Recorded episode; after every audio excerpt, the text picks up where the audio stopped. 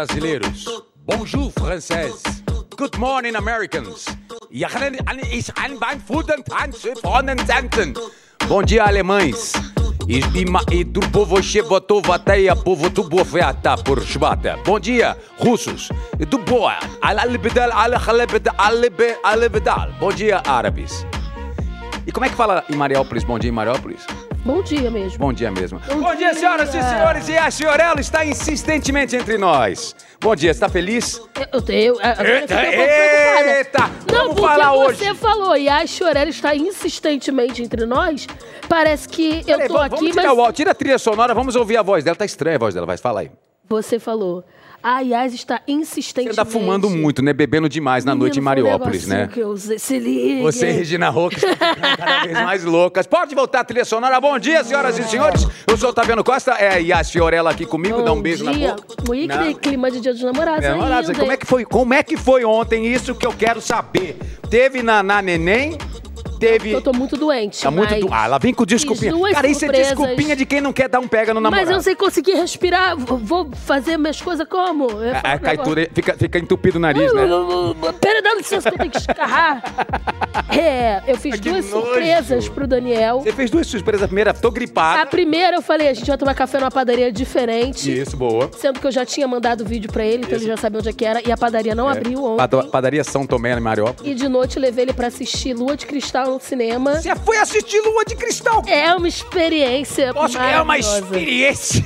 Não, sério, gente. Posso falar? Antes de. Vamos abrir o programa oficialmente, que eu quero entrar nesse detalhe, que até vamos falar com isso sobre o nosso convidado de hoje, que aliás é maravilhoso. Senhoras e senhores, estamos chegando com mais uma edição louca deste programa que há três anos insiste em irritar a alta direção do UOL, mas aqui, por algum jeito ou outro, talvez corrupção, nós estejamos pagando algum produtor muito estratégico que está mantendo esse programa no ar até hoje, diretamente dos complexos de estúdios do Otalab no Casa Shopping Rio de Janeiro. Eu queria explicar que ao longo do programa eu vou tossir, eu quero pedir desculpa. E você deixa de ser falso. Nossa, que nojo. Vai ser muito nojento fazer isso com o nosso convidado, vai ser não? Meu convidado, o convidado vai estar falando uma coisa super emotiva, lá vem você. Essa assim. nossa, você trouxe, você trouxe que gente. Um cara é chique. Então, cara acabou vou- de fazer peça na Europa, eu você vai trazer um negócio assim, ó. Gente do céu. Bem, o Otalab de hoje vai ter essas pequenas interrupções aí um pouco desconfortáveis, mas nós estamos em todas as plataformas de áudio de todo o Brasil, além das plataformas completas do universo UOLzão de entretenimento, jornalismo, comunicação para você. E claro, no Spotify, Spotify, como diriam os americanos, onde nós também estamos além do áudio com um vídeo para você poder assistir todas as matérias, entrevistas, en- entrevistas, quero dizer, maravilhosas desses mais quase três anos de insistente programação de entretenimento e informação aqui toda terça-feira às 11 da manhã. Vamos falar sobre o nosso convidado. Vamos. Mas eu tô com muito medo dele ir embora depois de você ter essa reação aí. Que isso, tá vendo? Confortável. Ele já está preparado? Vem pra cá. Senhoras e senhores, ele que é ator, tuiteiro profissional, produtor, tradutor de quase 713 línguas, com família vinda do Uzbequistão, mas garantindo a versão brasileira, senhoras e senhores, ah, Armando Babaioff! Olá, olá, olá, olá, olá. Meu querido! Bem-vindo! Dia, tudo bom? Tudo ótimo. Tudo bom? Tudo ótimo. Tudo Prazer ótimo. te receber. Eu que agradeço o convite, demais. Apesar dela estar resfriada. Exatamente. Tendo um surto de gripe lá em Mariópolis. É. Deselegante, eu diria, né? Você não pode ficar gripado num dia que tem programa. É, eu tô aqui até um pouco afastado, porque Eu não acho. posso ficar gripado. E aí, aí você pode processar o UOL. É, Porque todo o seu trabalho, todos os seus trabalhos estão ligados ao seu estado de saúde. plena. Justamente, eu trabalho com o meu corpo. Exatamente. Ih, que delícia. Essa frase é maravilhosa, né? Eu trabalho com o meu corpo. que bom te ver aqui. Muito obrigado. A gente abriu o seu universo, literalmente, de coisas incríveis, de trás para frente, de pro lado para o outro, de da Europa a Mariópolis. E nós encontramos tantas coisas legais, mas a primeira coisa que nos chamou a atenção foi o nome dele, que eu quero ver você pronunciando de maneira correta. Armando, Babaioff. Perfeito. perfeito? N- não tem um segredo nesse babaioff, né? Cara, meu nome completo é esse, eu não tenho nem opção. É mesmo? Seu nome completo? Completo, Armando nada. Babaioff é o Besquitão? não? Uzbe- Uzbequistão? Cara, o sobrenome vem de lá, né? Mas aqui tem muita coisa. Tem uma mistura gigante. Aliás, ele já foi. Ele é Nova York em alguns estúdios da própria TV Globo, sabia? Não, essa história é muito boa. Tem um cameraman da Globo que um dia tava querendo me colocar na posição. Fala assim, não, não, como é que é o nome dele mesmo? Ele não conseguiu. Eu falei, Babaioff. Eu falei assim, tá, ô, ô, ô, Nova York. Favor? Nova York, que prazer te receber aqui, maravilhoso. E pensando na fonética desse nome maravilhoso, que não é um sobrenome comum, gente, é chique, tá? É, você até mesmo disse de esquecer que seu nome é Armando, porque os pessoal só chamam você de Babaioff, né? Não, nem meus pais me chamam de Armando. Pois é, pois é. Meu avô me chamava de Naldo. De? Naldo. Ah, Família me chama de Nando. Por alguma Nando? razão, meu pai se chama Armando Isaac Babaioff. Por alguma razão, eu vim nascer com o nome do meu pai. Não sei porque, eu sempre pergunto isso pra ele, não sei por que que eu vim nascer com o nome dele. Meu nome completo é Armando Babaioff, só que minha família inteira me chama de Nando. Mas o meu avô me chamava de Naldo. Meu Ah, Deus do céu. maravilha. Aí um dia eu fui explicar pra ele, assim, eu tava dentro do elevador com ele, eu tinha 18 anos. Aí ele falou, Naldo, aperta o T. Ai, meu Deus, é a oportunidade que eu tenho. A porta fechou. Eu falei, vovô, Vovô. não é Naldo. Ele, não é Arnaldo? Eu falei, não, me chamam de Nando. Ele, ô Fernando. Eu falei, não, meu nome é Armando. Ele, igual do meu filho. Que louco! Você é meu neto? Só faltava terminar com isso. Você tem certeza que você é meu neto? Aí a porta do elevador abriu, aí ele me entregou a chave dos correios e falou assim, Naldo, vê se tem correspondência pro vovô. Falei, Vozão inteirão até hoje já se foi. não, já se foi, vovô Mas já como foi, que chamava vovô- ele? Moisés. Moisés, cara, que Mas era legal. engraçado que a família inteira sentada numa mesa era tipo, Naldo, passa o sal. Quá, quá, quá, quá, quá. Vocês estão rindo de quê? Nada, vovô. Nada. Maravilhoso, cara. Não, a, a minha avó Mitz era muito engraçada, pai- a mãe do meu pai. Ela, pra atingir meu nome, ela passava por 13 primos e dois, e dois filhos, com certeza. A tia, a Marcos, é, a Fe- Fernanda, Fernanda, ela começava a rir. Ela gargalhava, ela tem esse bom humor nosso bobo aqui, mas ela ria, até chegar em meu nome, ela falou assim: Ah, é, Otaviano, pega esse negócio pra mim. E ela ria, os avós. Bom, aí pegando o seu nome, a fonética dele, que é maravilhosa, nós trouxemos algumas palavras, quebrando o gelo, que é o nosso quadro que constrange já o convidado logo no início. Mas esse não tá tão constrangedor. Iremos trazer alguns nomes que têm a mesma fonética, mesmo sufixo, para ver se você, de alguma maneira, sabe o que se trata. A primeira palavra que tem off é take off. O que é take off? Take off. Take off. Junto. Junto. É, take, traço off. Take off. Menor ideia. Decolagem. Decolagem, lógico. Ach- tava Decolagem. achando que era o nome de alguma coisa. Aliás, você que viaja muito tem medo de avião? Eu tenho. É mesmo? Que Ai, terror. Não assisto nada de, de- de tragédia aérea. Aquela, aquele, aquele com o, com o Samuel Jackson, cobras e. aque- Aquele, aquele ativou todos os gatilhos de pauras no mundo. Aquele filme que tem cobras e é um Dentro avião do que. avião, né? Dentro do avião. Terrível. Gente, é é um ônibus com asa. Nada, juro. Tem, tem, tem, tem farol. É Mas uma ponte aéreazinha já tira você do sério? Você eu- fica eu tenho- nervosinho? É, nervosinho. Começou a balançar o avião, eu não consigo entender que aquilo é só uma turbulência. Eu já acho que vai cair, eu seguro mão. Mas sabe que um amigo me contou essa Eu não semana? tenho fé, né? Eu Não peço fé? pros outros fazerem sinal da cruz por mim. Faz, faz uma oração aí pra mim. Você- Pessoal, atenção, rezem pra mim, Cadê o por sinal da cruz? Cadê o sinal da cruz? Eu não tenho fé, é muito bom. Mas um amigo me contou, a gente tava falando de trauma de avião, ele falou assim: Menina, mas enquanto o avião tá na turbulência, ele não cai. Eu falei, porra, então eu vou daqui a São Paulo torcendo pra ter turbulência. É um inferno Ele, isso. ele- não, ele me contou na maior alegria. Amiga, mas na turbulência ele não cai. O problema é no pouso e na decolagem. Eu falei, ah, que maravilha. Que Sabe qual foi que- meu momento inesquecível e, e- que assustou? pra- Eu não tenho medo nenhum, mas eu lembro. Qual é o momento mais medroso da sua vida a bordo de um avião? Tinha caído aquele avião da TAM, em Congonhas. Lembra? Uma semana depois daquele acidente terrível que vitimou, não sei, todos que estavam a bordo. Eu estava fazendo a ponte aérea com a Flavinha. E a gente pousou e decolou eh, no, Santos, no Santos Dumont e em Congonhas, onde aconteceu o fatídico acidente. Só sei que quando a gente estava a caminho no ar, teve uma turbulência que assim foi muito fora do comum. Eu lembro claramente que a gente tava todo mundo com essa notícia triste, né, flutuando na gente, né? Essa tragédia. Cara, eu lembro que eu peguei na mão da Flávia e falei assim: "Adeus", sabe assim? Ih. Foi a primeira vez que eu tive um pânico interno, mas eu tava gritando com o meu divertidamente: "Fudeu, fudeu, fudeu, fudeu, fudeu, fudeu, fudeu". Mas foi a única vez que eu tive um medo razoável assim ou gigantesco com relação ao Eu avião. agradeço a vocês que minha mão já está suada. Vai, Então. vai viajar depois aqui? Todo de faz uma avião? ponte aérea, sexta a segunda, toda sexta e segunda. Não, mas eu fica tranquilo, o negócio. obrigado. Fica tranquilo. Ah, Decolagem. é só pouso e decolagem. Logoff, outra palavra com a fonética É. babaioff. Log off, desligar. Desligar. Você está conectado 24/7, 24 horas por dia, 7 dias por semana? Não, E você se dá esse direito de dar um logoff no, ba no babaioff? eu, eu desligo mesmo. E aí você vai pra onde? Qual é o seu cantinho em que você se desliga? Aqui em casa, no, eu moro no Rio, Eu costumo me desligar em casa. Segunda-feira, quando eu chego, é um dia que eu procuro não fazer nada. Porque como final de semana eu tô em cartaz, eu tô aproveitando a segunda-feira pra me desligar completamente. Segunda-feira é sua sexta. É, quem tá fazendo, quem tá em cartaz em teatro, segunda-feira é o final de semana. Eu desligo completamente, não, não gosto de atender. Meu telefone já não toca. Meu telefone não toca, não vibra. Se você me ligar agora, não vai acontecer nada. Maravilha, hein? Há seis anos. E você consegue. Você tem aquela síndrome de missing out, aquela síndrome que falam, né? Tem uma, uma síndrome. Fear of missing out. Ai, meu Deus do céu, Todo CCA de programa. Mariópolis! que que eu é decorei isso? essa única palavra em inglês. É o medo de ficar de fora das coisas. Então, por exemplo, quando você desliga o seu celular, você tem medo das coisas estarem acontecendo na internet e você não tá ali vendo, não está participando. Ah, não. Maravilha. Por isso que a pele tá boa.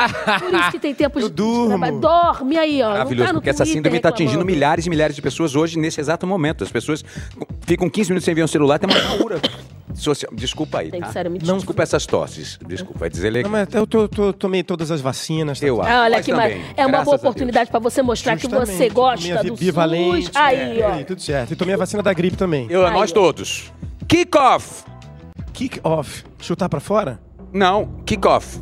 Quase. Quando um projeto está iniciando, ele gera um. Ou.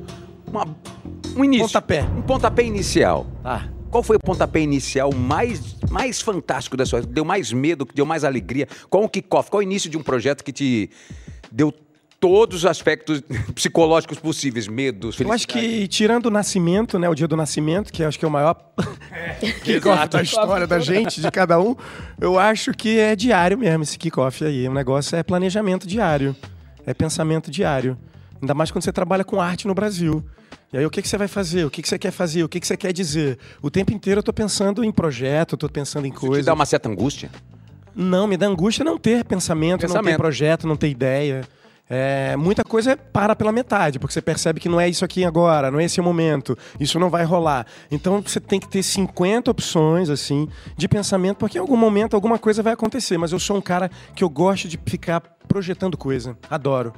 Que ótimo isso. Você Adoro. é um criador barra produtor. Ah, desde pequeno. Desde pequeno? Desde pequeno. Naldo, como assim, Naldo? Tudo, eu era empreendedor, eu gosto de empreender. O sobrenome vem do Uzbequistão. Por que, que eu carrego esse sobrenome comigo? Porque a família é judia. Então, dentro desse universo do, do patriarcado, o sobrenome acompanha o homem que acompanha, né? Quando casa a mulher. Hoje em dia não, não é mais assim. Mas o sobrenome acabou ficando. Por isso que tem esse sobrenome que é lá do Uzbequistão, de uma cidadezinha chamada Burrara. Você, por acaso, na vida, já teve uma pequena curiosidade de visitar essa cidade? Ah, pelo Google Maps. Pelo Google Maps. Já foi? Já maravilha. teve lá? precisa pegar avião. Que doideira, né? E alguma coisa dessa. O, do, do, cara, o, o, o Bequistão. O Bes. O Bes. Os Oba. É, Oba. Era ex-União Soviética. é total. E aí a família saiu de lá e foi para Palestina, morou lá na Palestina um tempo, isso é, isso é antes da, da criação do Estado de Israel, e aí veio para o Brasil, acho que em 1918. E o sobrenome acompanha. Mas minha mãe é, é, é português com espanhol, tem indígena, tem negro. É, minha avó, casada com meu, com meu avô, tinha polonês, tem egípcio. A família é uma misturada. Que coisa. Aí vem eu, que nasce com esse sobrenome, pernambucano. É muita coisa. Você é pernambucano. Ainda tem esse Maravilhoso, detalhe. acho essa informação maravilhosa. É solto, né? É maravilhoso isso. Babaioff, pernambucano. Minha mãe e meu pai, cariocas, resolveram morar em Recife em 1970. Ficaram lá 15 anos, se apaixonaram por Recife. Pouca televisão na época. Ai, não, mas demoraram pra ter filho. Demoraram muito pra ter filho. Quando resolveram, minha mãe engravidou. Falou assim: não, sou feliz aqui, quero transmitir essa felicidade pros meus filhos. Eu e minha irmã somos pernambucanos. Caraca. Coisa E ai, quem diga que eu não sou. E aí quem diga, porque você não tem sotaque. Você não, tem, você não tem sotaque nenhum, porque cuiabano lembra muito o sotaque. Eu sou de Cuiabá. Ah, é verdade. Cuiabano tem um sotaque muito parecido com o de, o de Recife, que é esse aqui. Só não tem a musicalidade, mas fala casa de titia, casa de Ivete, casa de Armando, é, dia. É, é muito parecido. Que legal, não sabia. Outra palavra que lembra Babaioff: Síndrome de Korsakoff. Menor ideia. É uma síndrome que gera. Sacof não é aquele forró? Ah, Eu sonhei que estava em Moscou dançando o pagode russo na boate coçacou, coçacou. Kossakó. Boate É, não, não foi nada. Ah, tá. Síndrome que causa tontura, visão dupla, distúrbios, distúrbios do sono. Você dorme bem? Durmo, graças a Deus. É mesmo? Uma eu durmo em pedra. qualquer lugar. Até em avião. Até em Aí, avião? tá vendo? Tem avião. Em avião você toma remédio. Cara, não. Não? Ah, vai bem? Você consegue? Eu, durmo. eu tenho alguma coisa, acho que eu tenho pressão baixa, que um dia eu tava num táxi, e aí eu, eu cochilei, tava conversando com o taxista, eu cochilei. Tava calor. Aí eu deu aquele solavão que eu acordei. Aí o taxista, pressão baixa, né? pressão baixa, o diagnóstico. Márcio, obrigado, ao vivo. obrigado, doutor é Drauzio. pressão baixa, isso é pressão Aí ele falou, baixa. pressão baixa, o calor deixa a pessoa assim. Eu falei, cara, pode ser. Eu durmo fácil, eu apago, durmo, encosto, durmo. E já teve alguma tontura em palco? Já teve algum mal-estar que você teve que segurar um pouco, respirar? Aquelas, aqueles tetos pretos que dão no... Já. Já? Ainda mais nessa peça que eu tô fazendo. Por quê, especificamente? Especificamente, tem duas cenas na peça. A peça é bastante violenta. Ela tem Falar uma sobre violência, ela. mas ela tem uma coreografia e tal. Mas as- o que me levou a um teto preto não foi nem o- o- o- a pressão baixa. Pô, né, numa dessas cenas, um dos atores, ele segurou aqui a minha jugular e a circulação sanguínea. Gente, é um assassino profissional. Quando ele me soltou, foi um, um tempo de entender. Falei, o que que tá acontecendo? Um teto preto. Pá, bati a cara no chão. ah, você- na cena! Na cena, durante a cena. Caralho! Eu acordei e falei assim: que momento tá da peça? Ah, já tá no final. Eu falei: que final? Tá no começo. É o começo. Fiquei completamente perdido. Que susto! Duas vezes. Onde foi isso? Aqui no Rio. Aqui As no duas Rio? apresentações aqui no Rio. Mas porque, sem querer. É, é uma bobagem. É uma cena de É uma estrangulamento? cena de estrangulamento, só que não é um estrangulamento. Como assim? É, é- é estilizado. Tá. Só que o fato de eu estar com o braço, é que o microfone não vai acompanhar. Assim, tá? Prendeu a minha Mas ele circulação. fez- Aqui a peça na TV, ó. vezes? Cara, eu quero muito falar da peça, mas ainda temos que fechar do nome, porque eu quero falar muito, porque eu não vi ainda, tô louco, só tem pessoas elogiando essa peça. Quem eu pergunto, fala assim, ah, Amanda vai estar lá, a Naldo vai estar lá, aí todo mundo fala, nossa, tem que assistir o Tom na Fazenda, etc e tal. Naldo, fuck off! Fuck off. É justamente o que é. Fuck off. Se foda, Foda-se. que vai. Vá, Você tem, essa, você tem essa boa mania de dar uma, um fuck off pra várias Eu falo situações? muito palavrão. Você fala muito palavrão. Falo. Maravilha. Eu gosto. É bom, né, pra Palavrão. dar uma desopilada, Eu acho né? que é importante, faz parte da cultura de, de falar do país. É. é isso mesmo, falo, falo palavrão, Fala. infelizmente. Qual é um palavrão que. Qual, um palavrão, qual é o motivo principal dos palavrões que saem hoje da sua boca hoje em dia? Ah, quando eu tô irritado. Aí sai um caralho. Caralho! Caralho! Sério? Que pariu, caralho! Perfeito. Caralho, acho que caralho. Smirnoff. Cara, isso daí, infelizmente, a minha família. Smirnoff remando com babaioff. Você é um cachaceiro? Eu gosto Pernambucana de tem beber, uma mas eu não sou cachaceiro, não. Gosta de uma noitada? Gosto, eu sou boêmio. Eu gosto. boêmio, é bom, eu né? gosto da noite. Mas eu sinto muito no Rio não ter uma noite como o São Paulo, por exemplo, oferece pra quem gosta. Que eu, eu era doido pela noite de São Paulo. É de segunda a segunda. Eu brinco que lá, se você não tivesse cabeça nem bolsa, você perdia as duas coisas, né? Porque não para, né? Não. O Rio não tem ainda essa coisa. Tem uma coisa da noite, mas ela é ilimitada, né? Eu gosto. Eu acho que a noite tem personagens interessantes. Mais do que os diurnos. Diurno você vai falar sobre o whey protein, vai falar sobre a academia. Exatamente. A saúde. Ah, não é isso que eu quero conversar. Da creatina. É, De outra exatamente. coisa, eu quero falar da coisa cretina. Eu prefiro mais a noite. Estrogonofe! Adoro. Adora, pra fechar os nossos, nossas rimas com o seu nome, Strogonoff. Você sabe que eu visitei na Rússia, onde foi? Não sei se foi São Petersburgo, não sei onde que foi, ou foi em Moscou, não, foi em São Petersburgo. Tem lá o castelo de Strogonoff. Tem lá a casa onde criou-se o Strogonoff. E eu sei a história do Strogonoff, certo? Como é que é? Conta pra gente. um cara chamado Strogonoff, é, certa vez estava recebendo um cara, um- uma autoridade que vinha do interior da Rússia para visitar o seu castelo. E ele falou: ok, vamos fazer uma- um jantar muito legal para recebê-lo. Prepare uma carne muito boa, porque ele gosta de carnes. Tá? Beleza, ok. No meio do caminho, o tal visitante, autoridade muito valiosa, sofreu um acidente com seu cavalo, quebrou o braço. Então ele não tinha, com isso, capacidade de cortar a carne. O cara, o Strogonoff, desesperado para saber o que fazer, mandou a cozinha cortar a carne em picadinhos e misture com um molho aí qualquer para ficar mais fácil para o nosso convidado. Saiu daí o Strogonoff. Caraca, que maneiro. É maneiro, né? Eu visitei o Palácio do Strogonoff lá em São Petersburgo. Estava com meu pai. Porque a gente é muito curioso pela história da Segunda Guerra Mundial e lá, São Petersburgo, antiga Leningrado, né? E a gente visitou esse palácio sobre Strogonoff. Então você é um estrogonofeiro? Eu sou, eu gosto. Faz Mas cozinha? Você cozinha? Adoro cozinhar. Eita! Adoro cozinhar. Chupa Rodrigo Wilber. Não chega tanto. Mas como eu morei sozinho, eu comecei ali com miojo. E aí no Todos. miojo você vai aprendendo a, a como, em- como complementar aquilo pra não ficar só no pozinho. Porque eu gostava do miojo, mas eu achava o pozinho muito tóxico. Sempre achei aquele pozinho muito tóxico. O que não pode ser de Deus? Um negócio que é uma profusão de sabor, você abre aquilo e fala, meu Deus, aqui tem camarão, tem o que, que tem aqui dentro? pode, Você não né? sabe. E eu achava que o mais saudável era o de galinha caipira. Será? Eu comprava o, o miojo de galinha caipira porque eu achava que era o mais saudável. Ah, cai alguma coisa inocente, caipira, interior, coisa saudável. Orgânico. Orgânico. é. Aqui, gente, fechamos assim o nosso Quebrando Gelo. E ele, maravilhoso, está em cartaz com a peça Tom na Fazenda. Uma montagem que ele traduziu, que ele produziu, que ele atuou, bancou. Você é um cara adepto do do, do it yourself, você já falou aqui, né? Faça você mesmo, né? Da decoração de casa a teatro. Ao teatro, né? Que bom isso.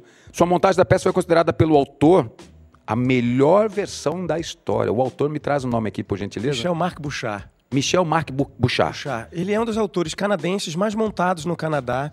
Eu não conhecia ele. Eu traduzi a peça, mas não conhecia ele pessoalmente. Quando eu conheci, eu descobri que ele era uma sumidade no Canadá. Ele é tipo um Sir, cavaleiro da ordem. Seria um integrante da, da Academia Brasileira de Letras, digamos assim. Eu conheci ele num festival de cinema, por acaso. Ele viu minha. Eu já tinha comprado os direitos da peça. Montreal ou em Toronto? Montreal. Em Montreal. Eu já tinha comprado os direitos da peça quando ele viu um cartaz e uma foto minha de um filme que eu fiz com a Mariana Ximenes.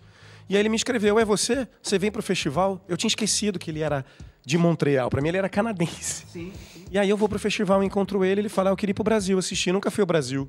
Aí eu falei: Ah, meu Deus, esse filme agora quer vir pro Brasil, não tem dinheiro pra montar a peça, agora quer trazer o homem pra assistir a peça. Aí aquela loucura. Vamos estrear 2017, como é que a gente faz? O autor quer ver. Vamos embora, vamos fazer dívida para trazer esse homem. E foi a melhor coisa que a gente fez. Porque quando a gente traz o autor, ele assiste, ele fica impactado com a encenação, e aí ele diz: é, Eu esqueci que eu escrevi a peça. Eu É. assisti e escrevi. Eu esqueci. ouvi isso ele Eu falando. escrevi. Eu preciso levar vocês para Montreal para mostrar para eles como essa peça deveria ter sido feita. Caraca. E aí ele deu um jeito de levar a gente para Montreal. Então essa ideia de internacionalizar uma peça, que daqui a pouco a gente fala sobre isso, aconteceu nesse lugar meio que por acaso. O autor que falou, eu vou levar vocês para Montreal de alguma maneira. E aí ele convida um festival de Montreal, chamado FTA, o Festival Transamérique, a nos convidar. Mas foi um convite sem que a direção tivesse visto a peça. Confiou na palavra do autor. Só para você ter ideia, a- nesse festival apenas a Débora Coker tinha se apresentado. Uau. É um dos maiores festivais de teatro contemporâneo dos- da- da- das Américas. E aí a gente ganha um prêmio internacional nesse festival. E aí eu falei, gente, não é possível. Se entenderam a peça, se emocionamos, isso significa que existe uma fatia de um mercado internacional que a gente pode atingir. E aí eu guardei essa informação.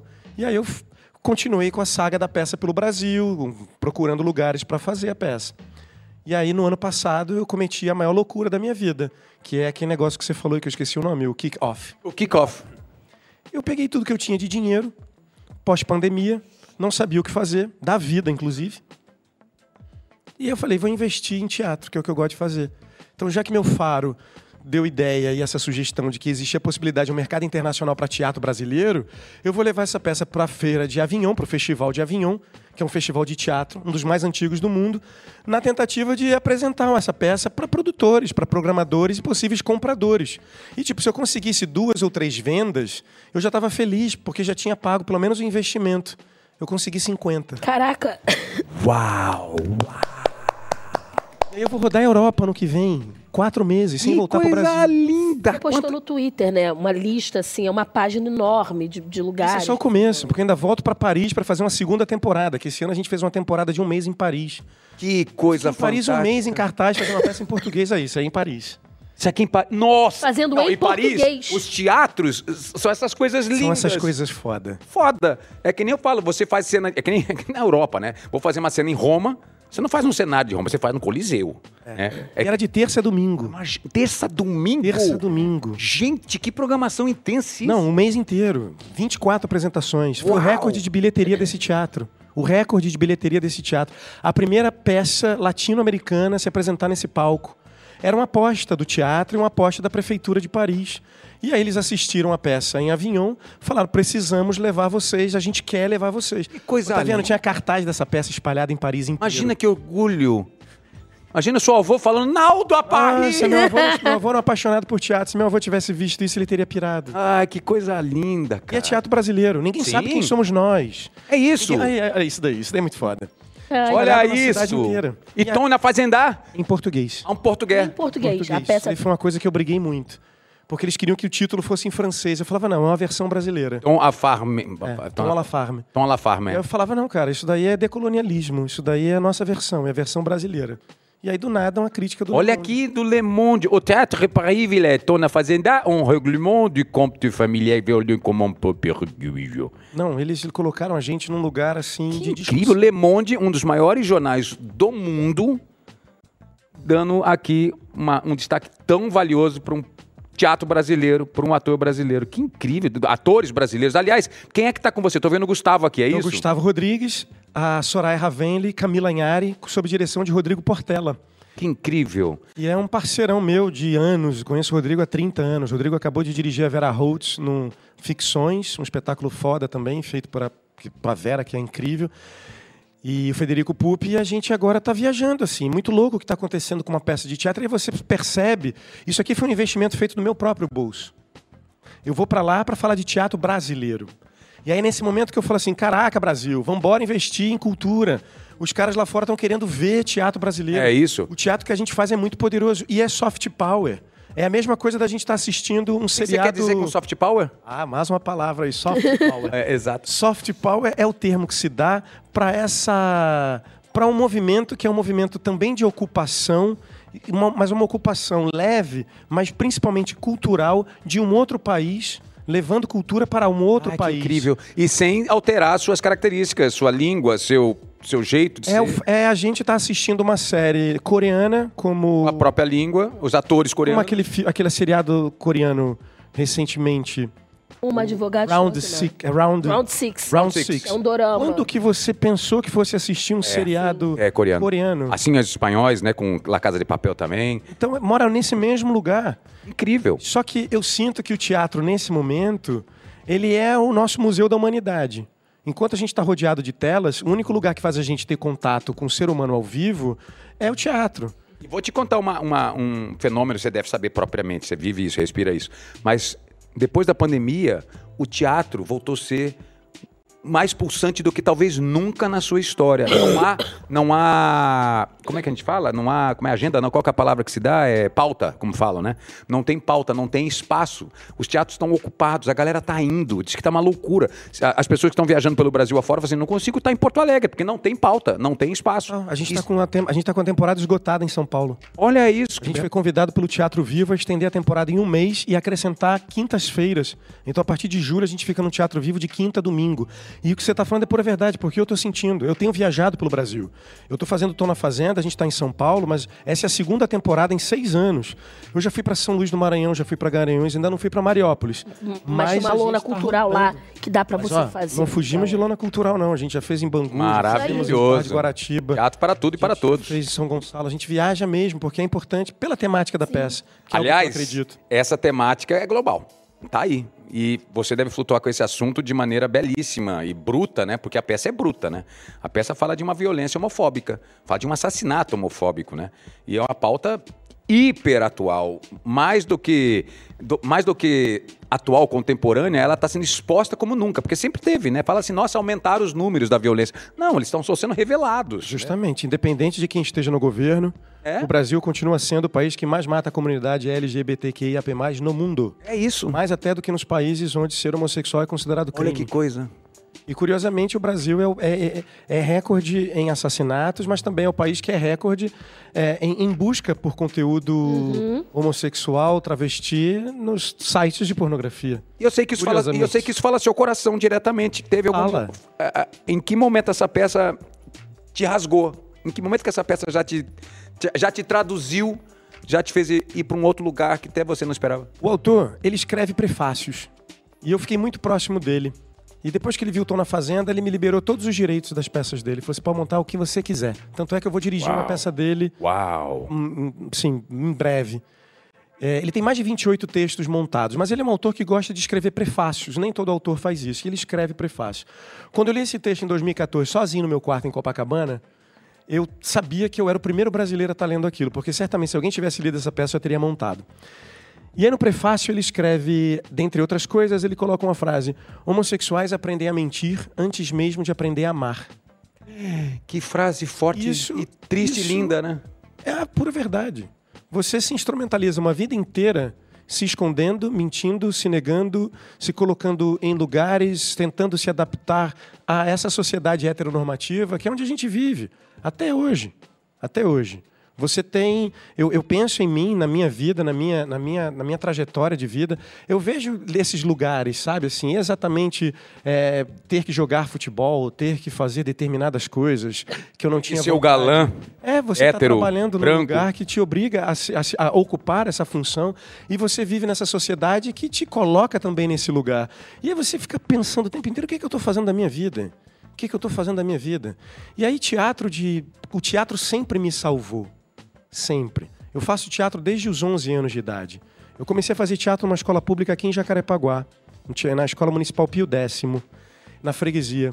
E essa escola tinha um palco de teatro. Mas ao mesmo tempo que essa escola tinha um palco de teatro, tinha aula de educação física. Na aula de educação física eu era obrigado a jogar futebol. Mas no teatro, o cara que jogava futebol também era obrigado a fazer aula de teatro. Então nessa mesma escola tinha esse universo. Então essa escola, ela permitia com que a gente pudesse trafegar para universos diferentes. E isso não era um fardo, nem para mim, nem para eles.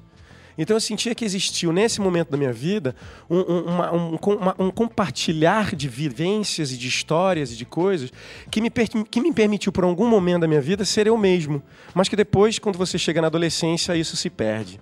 E aí você vai para esse mundo, e esse mundo é muito cruel. E esse mundo é muito cruel. E aí, quando eu encontro essa peça, e mais uma vez o teatro me tira de um lugar e fala assim: cara, você é do teatro, você sempre foi do teatro, volta para o teatro. E aí eu encontro essa peça, encontro esse texto que me bate nesse lugar e fala: é exatamente sobre isso que eu quero falar. Porque isso aqui está falando de mim, isso aqui fala da minha existência, isso aqui fala de quem eu sou. E aí a coisa mais interessante é que, num primeiro momento, quando essa peça parecia que seria algo nichado e voltado para a comunidade LGBTQIA+, quando eu vejo essa peça, ela comunica muitas outras coisas, porque ela fala de muitas outras coisas, porque ela questiona o patriarcado, que é o que está por detrás disso tudo que é o que está por detrás do racismo, do machismo, da, da misoginia, por detrás da, da, homofobia. É esse lugar de manter o homem branco na posição, sabe, de privilégio e não queremos sair daqui, queremos continuar nesse lugar e esse lugar é nosso e ninguém nos tira daqui. Você tira o caralho. É, lógico. Vamos questionar isso aí. Lógico. Aí eu encontro essa peça que mais uma vez. Estou vendo salva. você naquele quarto, engraçado, né? Eu fico vendo você naquela luzinha olhando para isso e olhando para si mesmo. Que processo incrível deve ter sido aquilo aqui, que fagulha que deve ter dado ali. É, sabe aquele menino, menininho, o Armandinho, o Naldinho ali, olhando para essa sinopse, para esse prefácio, olhando para essa peça e se permitindo, sou eu, sou aqui, né? Isso é lindo, né? Isso é muito lindo. É, a função da gente é essa. Uma das funções da gente é essa. É, às vezes a gente precisa cortar na carne para poder encontrar pessoas que pensam parecido. E como na vida eu, eu tive pouquíssimos atores e atrizes e personagens que eu me identificasse, e aí eu tô falando de identificação, uhum. assim, que, que transforma a gente, que coloca a gente num lugar de reconhecimento, e aí você percebe que você não está sozinho. Então é muito bacana também você se colocar nesse lugar de pertencimento, que é meu lugar, e encontrar pessoas que falam, cara, Obrigado. Isso que eu ia falar, no final das. Hein, Aizinha? Desculpa, você quer falar, mas pode falar. Eu ia falar, você falou isso. Eu tenho um amigo, quando ele soube que, ele, que você vinha aqui, ele me pediu para te contar que ele já assistiu Tom na Fazenda 11 vezes. O Rafa Souza. Ele já assistiu 11 vezes. E ele falou assim: Iás, toda vez que a gente está numa roda de amigos, etc, etc, eu sempre falo para todo mundo que o Armando é o meu ator favorito. Ele ficou arrasado quando ele soube que você vinha, porque ele queria ter vindo. Eu falei, cara, ele falou, e eu vou assistir a 12 segunda vez. E é exatamente isso que você está falando, né? A, aquele garoto que estava no quarto lendo aquela peça é a voz para muitas pessoas, e isso é muito foda, né? E você realizar isso através do teatro, que é uma coisa que as pessoas tratam como se fosse nada no Brasil, é ainda mais potente, assim, porque a gente vê você falar e o seu olho brilha de uma maneira que só quem é muito apaixonado por teatro consegue expressar dessa maneira assim. A gente vê você com muita vontade de fazer. E o resultado disso são essas sessões lotadas. É um cara que foi te assistir 11 vezes. Bicho, 11 vezes. Tem que ter muita disposição. É, e até aproveitando o que ela está falando, você deve ter relatos ali de pós-show emocionantes, né? Gente que vai lá e se fala obrigado, né? Gente que leva a mãe para assistir a peça. Gente que leva a família para assistir a peça. E gente que no final fala, é, não é a minha história, mas é a minha história. Sou eu todinho. Tô na Fazenda conta a história de um cara que perde o um namorado num acidente de moto. Ele vai para a fazenda de onde esse cara veio pro velório. Quando ele chega lá, ele percebe que a mãe do morto não faz a menor ideia de quem seja ele. Da mesma maneira que ele percebe que a mãe do morto também não fazia a menor ideia de que o filho era gay. Ela só pede, já que você veio até aqui e você fala bonito, diga algumas palavras no velório para as pessoas daqui acharem que meu filho era um homem bom. E ela fala, você vai dormir aqui. Ele homem no protótipo hétero. Homem... É. O homem nesse lugar o homem do... do... do patriarcado mesmo. É, do patriarcado. E aí ele fica, e aí ele descobre que esse irmão morto tinha um irmão. Só que esse irmão é violento, enforca ele na madrugada e diz: se você abrir a boca, eu sei quem você é. Se você abrir, abrir a boca, eu mato você. Você vai dizer para minha mãe que ele era tinha um relacionamento com uma menina que se chamava Sara. Ela não fala português, ela fala inglês. E amanhã, depois de falar algumas palavras no velório, você vai embora. Só que esses são os primeiros dois minutos de peça. De uma peça de duas horas e meia. Você leva. O, o, o é, é, é, é a curva até, até o discurso? É a curva até. É um thriller psicológico. Eu imagino. É um thriller psicológico. E tem uma lama.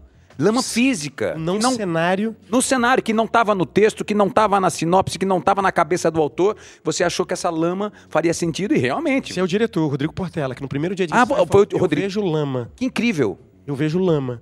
E aí a gente faz essa peça. A fazenda, lógico. Num plástico de agrícola, é um plástico agrícola aberto é uma argila seca e conforme a peça vai passando, essa lama vai ficando úmida e aí a gente vai se vestindo de lama. Ou seja, a gente se veste de cenário. Sim. E essa lama, eu não contracena, ninguém contracena com essa lama. Essa lama está ali. É a lama da. Essa lama que a gente está chafurdando e não vê. É. Todos nós estamos chafurdando nessa é. lama. Que incrível. Então isso daí também tem uma camada de leitura muito forte. E a gente se camufla nesse lugar.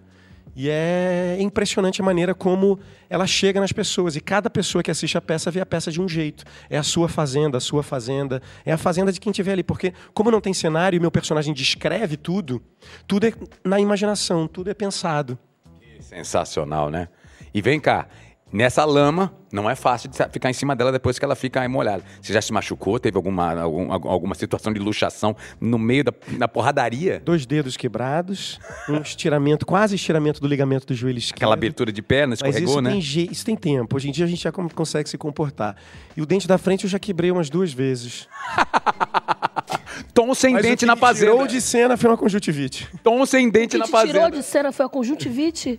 A lama entrou no meu olho, eu arranhei, cocei. Gente, essa lama é criminosa. É como a mãe diz. Imagina se pega no olho, olha que perigo essa lama. É exatamente o que a mãe diz. Ai, gente. Gente. Aqui, depois desse tempo de estrada, na fila do banho, depois da apresentação, deve ser uma loucura. Você, deve ser uma. Deve ser tirando lama do rabo, como diria literalmente. Bicho, é cotonete, mas cotonete, pra tirar a lama da orelha. Desespero! É um desespero. E, e, quando entra. Nossa, tem, uma, tem um momento que o Gustavo Rodrigues, às vezes, quando ele dá uma baldada errada, e eu tenho que sincronizar isso com uma essa baldada com um grito. Nossa, teve um dia que ele jogou literalmente na minha garganta. E o grito saiu um gargarejo. Eu falei, meu Deus do céu, o que, que eu faço? Ai, meu Deus! Ele entra no teatro, os bombeiros. Hoje vai ter trabalho, hein? Armando tá aí, é. se prepara. Não, é o terror dos teatros. é o terror dos teatros. Sensacional. Deixa eu ir para um outro local. Tô na Fazenda, então, tá em cartaz a partir de julho de volta, é isso? Como é que tá? Não, a gente tá em São Paulo em cartaz. Tá em São Paulo em cartaz. O mês de junho inteiro tá esgotado. O que tá vendendo agora já é para julho. Que incrível. E tá tipo assim, faltam pouquíssimos ingressos. Então quem não assistiu a peça aí, tá em, em São Paulo, quer assistir, corre, compra pelo site da Simpla. A gente está lá em cartaz até dia 23 de julho. E Rio de Janeiro, pro meu amigo ir na 12 vez, quando é que vai ter? Nós fizemos 11 temporadas no Rio. Incrível. Domingo passado, agora, nós comemoramos 300 apresentações. Caraca. 60 mil pessoas. 60 mil pessoas impactadas pela lama. E aí, se você pensa, no período que a gente ficou em cartaz, a gente está em cartaz de 2017 até hoje. Nós passamos por esse período todo da história. Nossa, mãe! A gente pegou todos esses presidentes, desde Nossa, Temer, Bolsonaro, fazendo essa peça. A gente, foi, a gente não parou por insistência. Eu não parei porque eu sou Você detectou teimoso. no público uh, esse conservadorismo em várias situações, reações? Eu Você percebe? eu estava em Garanhuns quando a Renata Carvalho foi censurada. A Renata Carvalho, um, um, uma atriz travesti incrível, estava com um espetáculo em cartaz que ia participar do festival junto com a gente em Garanhuns. Simplesmente censuraram a peça dela no festival de Garanhuns. E na audiência ali, no público? Quais foram as reações que te chamaram a atenção de maneira negativa e positiva? Vamos falar do negativo. Quem vai assistir essa peça sabe do que se trata. Exato. Mas tem gente que pega de surpresa. E aí é curioso você estar em cartaz no shopping da Gávea e de repente no shopping da Gávea, que é um shopping de classe média, de classe média alta, você está num teatro que o ingresso não é um ingresso barato, você espera a peça inteira acabar, na hora dos aplausos eu estava agradecendo a presença do público, dizendo que a gente ia fazer uma temporada em Paris e duas senhoras se sentiram no direito de dizer é a pior peça que a gente assistiu, coisa horrorosa, uh! Uou. A plateia. Falei, nossa, eu nunca tinha visto isso. Que coisa louca. Eu preciso ir pro shopping da Gávea para ouvir isso. Falei, nossa, que reação desproporcional pro que tá acontecendo com, com o evento, com o que eu tô dizendo. Mas você vê que é muito conservador. Sim, a gente vive num pós-conservador. A gente apresentou essa peça em Ribeirão Preto. Ribeirão Preto é, é agronegócio. E aí você tá lá em Ribeirão Preto num teatro lotado, lotado, 700 pessoas. E as 700 pessoas sabendo exatamente o que estavam fazendo ali e vibrando. Talvez tenha sido um dos lugares que teve mais duração de aplauso. Ah, que coisa linda, cara. De 10 minutos de aplauso. Quem estava lá viu isso. Então sabe por que eles estavam lá e sabe a importância que essa peça tem, para além, inclusive, da discussão sobre homofobia, porque a gente está falando sobre, sobre muita coisa. A peça fala sobre muita coisa.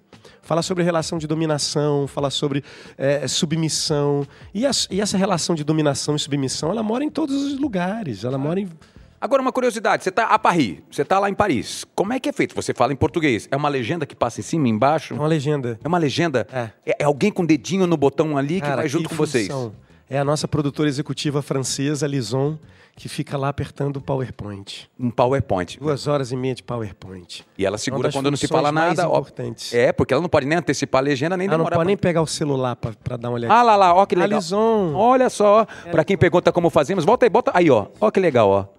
Ela fica ali com o dedinho no. Caraca. Ah lá, ó que legal. E ela entende português claramente, Ela obviamente. fala português e fala francês. Olha que demais, gente. Ali, ó. Que trabalho lindo, né? É.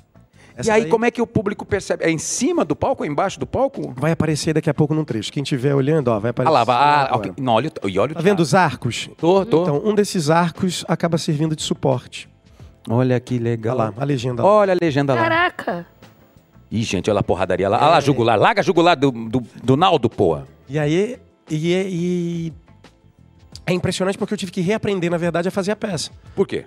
Porque o meu personagem ele tem movimentos físicos que são interessantes e que eu não queria que o público perdesse. Então eu dialogava com o público e dialogava também com a legenda. Então às vezes eu esperava o público ler a legenda para voltar pro meu corpo para poder terminar de fazer a ação. Ah, que insensibilidade boa. Então isso para mim me deu uma cancha, mais uma coisa assim que só o teatro dá, que é essa versatilidade, essa, essa possibilidade de você vivenciar e ter uma, uma, uma carta de experiência assim de eu sou outro ator depois dessa peça, outro ator. Depois dessa peça faço qualquer coisa, porque essa peça me exige assim de mental, emocional e físico. É um trabalho muito minucioso. Então essa peça para mim é minha vida é antes e depois dessa peça. Então você faria de novo televisão? Olha, depois dessa peça, eu fiquei um pouco mais criterioso. Porque essa peça me dá tudo que eu preciso, é um parque de diversões. E, e- e ainda mais nesse momento que eu estou vivendo, levando o teatro brasileiro para o exterior, é, tendo essa peça como representante de teatro brasileiro no exterior, tendo a possibilidade de. Ano que vem eu quero levar essa peça para o Festival de Edimburgo. Porque uma vez em Edimburgo, que é esse assim, o maior festival de teatro do mundo, você levando para Edimburgo, você chega nos países de língua inglesa. E aí eu estou falando de Austrália, estou falando de alguns países da Ásia, Oceania. Mas se você me perguntar qual é a maior maluquice que eu quero fazer, eu quero levar essa peça para Off-Broadway. Eu Maravilhoso. nunca vi ninguém fazer isso. Maravilhoso. Eu quero inventar um troço, cara. Eu quero inventar um troço. Não, e essa é uma um- peça que tem uma cara contemporânea super adaptável a uma off-Broadway. Super, cara. A gente viu recentemente agora off-Broadway, vimos aquele ator que faz Modern Family, o gay, casal gay, o loirinho, esqueci o nome dele agora. Incrível, numa peça que você não podia entrar nem com celular, é, porque tem nu, tinha nudismo. É, tinha essa nu- peça também eu fico pelado. Você fica pelado nessa peça? E aí, ó. Ih, aí, ó. Aí o povo até sabe, é do lado esquerdo. Todo mundo quando vai comprar, é o ingresso que vende mais rápido. Esse aí. Engraçado, minha amiga assistiu 11 vezes do lado esquerdo. tá. Você acha que tem muita gente que vai te ver muito pelo, pela curiosidade disso? Você acha que tem um local da picardia ou das- da. da, da como é que eu posso decifrar, me- melhorar essa pergunta? Mas você acha que vão lá te ver também pelo corpo do Babaioff, sabendo que... que- fica pelado? Primeira vez que eu falo isso, acho que ninguém nem sabe disso. Gente, que maravilhoso! A coisa que eu falo é, eu aproveito esse lugar, da pessoa ver na televisão para usar desse, desse, dessa possibilidade de comunicação e falar assim, você que gosta do meu trabalho e nunca foi ao teatro, essa é a oportunidade de você assistir Legal. uma peça pela primeira vez. Porque falar para convertido é fácil. É. O que eu falo hoje em dia é eu quero que a pessoa que nunca foi ao teatro Popularizar. vá ao teatro. Perfeito. Se essa é a oportunidade que você tem de ver uma peça, vá ao teatro pelo menos para ver. Não perca essa oportunidade. Isso daí é uma coisa que eu gosto de falar. Você falou do que essa peça te exige fisicamente e emocionalmente. E eu imagino que realmente, assim, deve ser por tudo que ela traz, enfim. Não só para você, mas para o público. Questões de gatilho mesmo, de vivência. E como é que. A gente sempre pergunta aqui. Como é que você se cuida nesse aspecto? Faz uma terapiazinha? O sinal da cruz a gente já sabe que você não faz. Mas como é que você se cuida mentalmente falando? Porque é muito importante também. Porque se você mergulha. Ai, eu sou ator de método, eu gosto de sentir. Aí sai de lá com uma depressão fodida, É. se arrastando, chorando. Ou então não ligo pra nada, aí também não sente direito. Cara, eu nasci dia 1 de abril. Eu sou uma mentira ambulante. Eu... Você e Mônica Iose. e Ana Maria Braga. E Ana Maria Braga também? E Astrid Fontinelli. Olha, Olha, só, querida. só gente maravilhosa. Cara, eu nasci no dia da mentira. Então eu sempre ouvi a palavra mentira, mentira, mentira. Eu sou um contador de história. Aquilo tudo é mentira. É tudo mentira. A parte mais divertida é se enganar as pessoas. Então falar que eu tô ali sofrendo, que eu tô de. Não, é mentira. A minha brincadeira é te convencer de que aquilo é verdade. É lógico. Então, é- é- eu sou um contador de histórias. O qual próximo eu consigo chegar no real, e o real não necessariamente precisa ser a realidade, ele pode ser uma verossimilhança. Se, tu- se aquilo que você está fazendo, por mais absurdo que seja, soar real, para mim já está valendo. O que, o que me importa é isso. Então, eu não sou ator de, de. Eu sou ator de interpretar. Eu sou ator de interpretar. Agora, complementando o que você está me falando, é, é, eu recebi convites depois da minha última novela, Bom Em televisão. Sucesso, É. em televisão, em streaming, mas nada me. Seduz ao ponto de falar, deixa eu parar de fazer a peça pra isso. Não. Hum. Não. E eu estou vivendo algo que é sobre o meu trabalho, sobre o meu ofício. É, pela primeira vez na minha vida, eu estou vivendo do meu ofício, teatro, onde eu sou o meu próprio patrão. É, isso onde é o dinheiro que eu recebo é o dinheiro do meu suor, literalmente pago pelas pessoas que saíram de casa para ver você, para ver aquela peça. Ainda mais agora que eu estou ganhando em euro. Isso é Maravilhoso! esquece. Maravilhoso! E tem euro pra comprar até cueca vermelha, gente. Porque isso você se parece com o Flávio Alessandra, sabia? Não. Você e Flavinha Alessandra. Tem essa bendita boa mania de, por. Não sei se é superstição, não sei se é mania, de usar uma calcinha. Flavinha só usa a calcinha vermelha novela inteira. Não, essa daí. Ah, você está falando de bom sucesso. De bom sucesso. Com sucesso eu usava uma cueca vermelha porque, na verdade, quando eu fui, me chamaram para fazer esse vilão, o Diogo, em Bom Sucesso, É. já vieram com aquele combo, vilão, figurino preto. Eu falei, ai, Ai. não, já não me dão a chance de ter né, a dúvida. Né, de, de- de- de tentar, pelo É, menos, pro é, público é. fingir Usar que você uma não é um cartela vilão. diferente, né, Justamente. um eu falei, bom, já que é o vilão de preto, então é um vilão tradicional de novela. Exato. Beleza, então vamos viver essa brincadeira do vilão de novela. Então, já que eu- todo mundo já sabia que eu era o vilão, e eu não precisava fazer esforço para ser o vilão, porque todo mundo já sabia que ele era o vilão, eu falei, vou brincar de ser vilão. E aí eu fiz um vilão de comédia, eu fiz um vilão solto, livre. É, onde pela primeira vez na vida, em televisão, eu fiz tudo aquilo que me disseram que eu não podia fazer em televisão. Eu era canastra, É. ele não era tão masculino assim. Ele era um vilão que se cuidava, que usava cremes e gostava de tomar banho de ofurô e cantava músicas. E aí, quando vi, vi a primeira cena de cueca, que sempre tem uma cena de cueca em televisão, me vieram com a cueca preta. Eu falei, não. Não, vermelhinha. Me traz a vermelhinha. E aí a cueca vermelha, como é que eu fiz pra. Como é, Babaioff, por que que você quer usar a cueca vermelha? E você tem que justificar, né? E tá aqui Falei, a prova até sei hoje. como eu vou fazer pra justificar. Eu falei, já sei. É uma homenagem ao Antônio Fagundes. Que durante décadas, Ah. esse parece com Flávia Alessandra. Durante décadas, Fagundes só usava cueca vermelha. E foi dito Será pelo... que Fagundes já pegou a Flávia, gente? Será que os dois têm isso em comum? Que medo. Gente, um, um hábito Ai, desses- agora, vamos ver. Vou ligar pra... ó, ó, Ei! Oi, Otaviano, eu vou dizer uma coisa. Eles fizeram duas caras juntos, né? Com o Alemão Babaioff fez É, duas caras. Minha segunda novela. Ela é Alzira, fazia Alzirão no Polidense, junto com o Fagundes, que era lá o dono da, da portelinha, ué. Verdade. E aí eu convenci a figurinista, a, a Rô, a usar a cueca vermelha. Que máximo. E eu disse que era uma homenagem ao Antônio Fagundes. Rafa maravilhoso. Durante décadas usou cueca vermelha porque o Neila Torraca disse pra ele, a cuequinha vermelha. O Neila Torraca disse pra ele que usar cuecas vermelhas em estreia de teatro dava sorte. E aí ele passou a usar cueca vermelha a vida inteira. Ela vinha toda novela que ela usa, todo trabalho ela bota uma calcinha vermelha. Pra dar sorte. Pra dar sorte. E aí, ó, funcionou, né, minha filha? Então você que tá Eita, usando essa mas- cueca bege, arranca. Pelo amor você de homem Deus, que tá bege não essa- dá. Porra, você homem que tá usando essa cueca branca, arranca, bota uma vermelha, que já vai melhorar a vida. Simpatia, tu faz alguma? Gostas? Não, tu faz Não. nada também, né? Tu não, Não. faz o sinal da cruz. Eu faço análise. Se me perguntam Ah, então, que isso que eu queria é saber. análise. Ah, então faz. Aliás, deixa eu até aproveitar esse gancho então. Você falou, eu acho que no Bial, sobre a sua depressão que você sentiu durante a Covid-19. Que é a- eu falei que sempre falei, nós sempre conversamos, nós estávamos aqui durante julho de 2020 com esse programa aqui funcionando sobre todo o estresse, toda a tristeza, todo o cenário de pandemia. E era a pandemia da saúde, que matou muita gente, a pior de todas, a pandemia econômica, que também de certa maneira matou muita gente, entre aspas, e a última que é a pandemia psicológica. Talvez você tenha vivido essa? Foi isso? Esse foi o seu gatilho, será?